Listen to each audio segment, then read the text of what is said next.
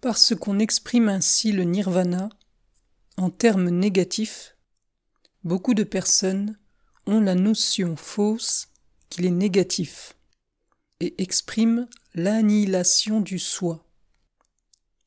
Ce n'est absolument pas une annihilation du soi, parce qu'en réalité, il n'y a pas de soi à annihiler.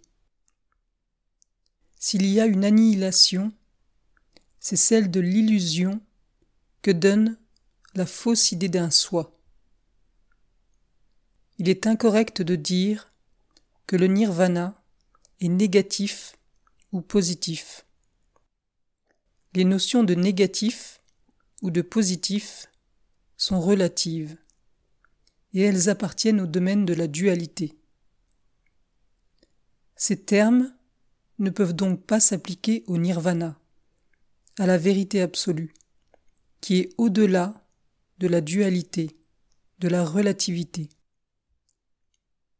Un mot négatif n'indique pas nécessairement un état négatif. Le mot qui, en pali et en sanskrit, désigne la santé est arogya. C'est un terme négatif qui signifie littéralement absence de maladie. Pourtant, arogya, santé, n'indique pas un état négatif. Le mot immortel, qui est aussi un synonyme de nirvana, est négatif. Et cependant, il ne signifie pas un état négatif. La négation de valeurs négatives n'a pas un sens négatif. Un des synonymes courants de nirvana est encore liberté. Personne n'irait dire qu'il a une signification négative. La liberté a pourtant un côté négatif, puisqu'elle est toujours la libération à l'égard d'une obstruction, de quelque chose de mauvais, qui est négatif.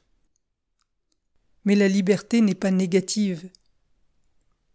Ainsi en est-il de nirvana, muti ou vimuti, la liberté absolue, liberté à l'égard de ce qui est mauvais, du désir, de l'ignorance, de la haine, liberté de tout ce qui signifie dualité et relativité, du temps et de l'espace.